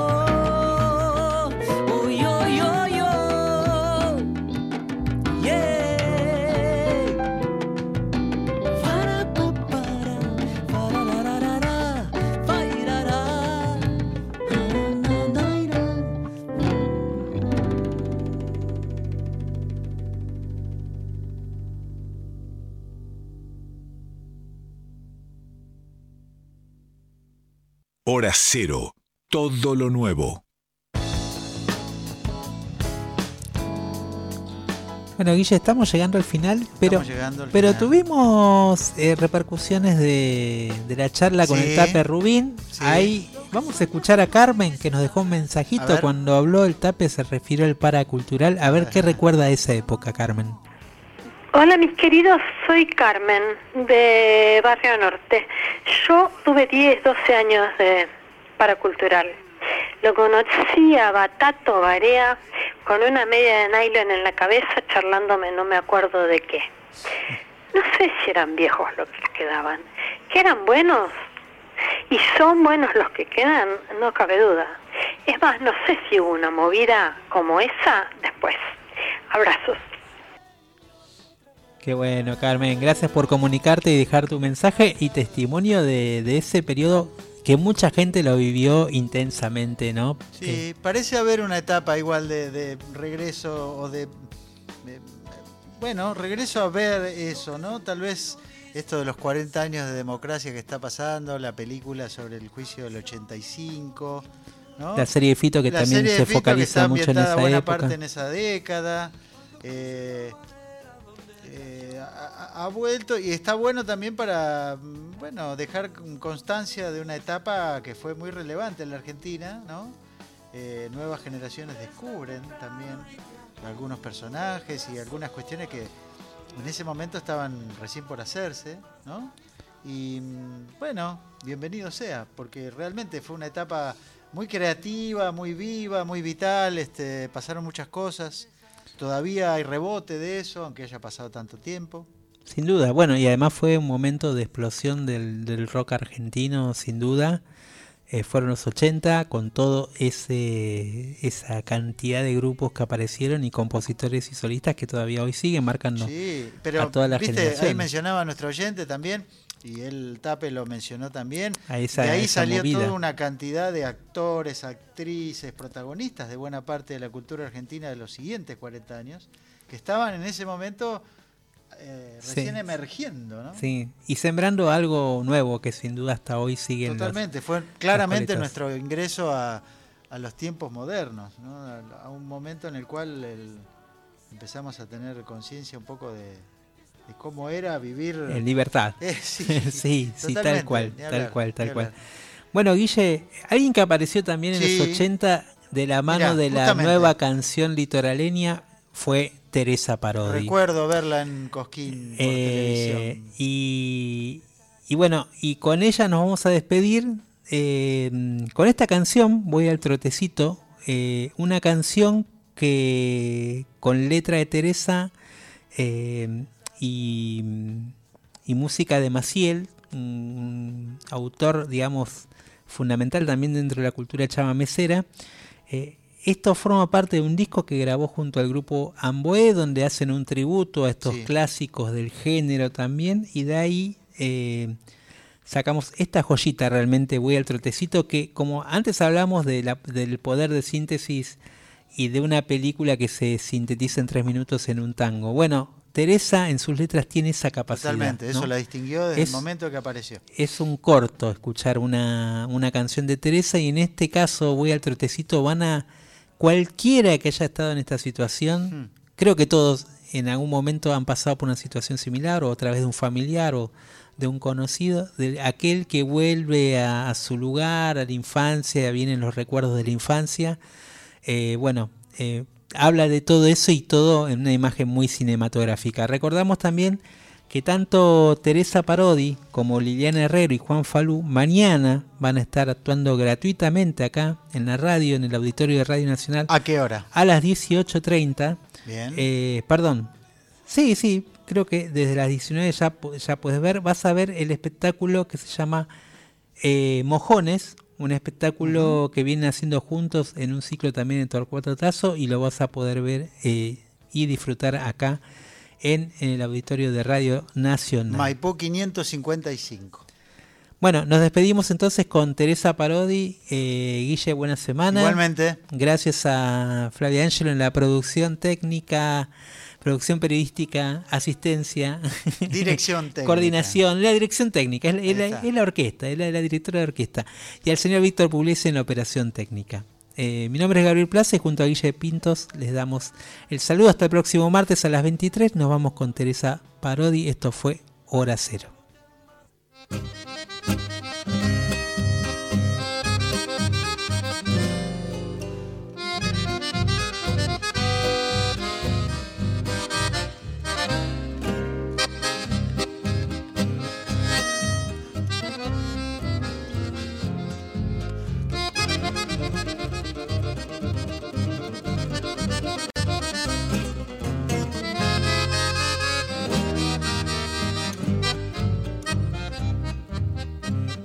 Al atardecer cruzó el palmeral por el terraplén, llegó al tajamar, una flor azul del cacarandá. Ahí se va dejando su huella en el agua como tiempo atrás en el pueblo aquel, junto al Lapachal, buscaré otra vez la casa natal. Que celeste fue mi cielo de allá. Ay, qué bien se huele el jazmín del aire si me acerco más troteando regreso a las casas, troteando al recuerdo también. En el patio un revuelo de estrellas, sobre cada baldosa encontré. En silencio busqué la tinaja que juntaba la lluvia y después fui despacio hasta el fondo del huerto y pensando en la abuela, la tierra regué.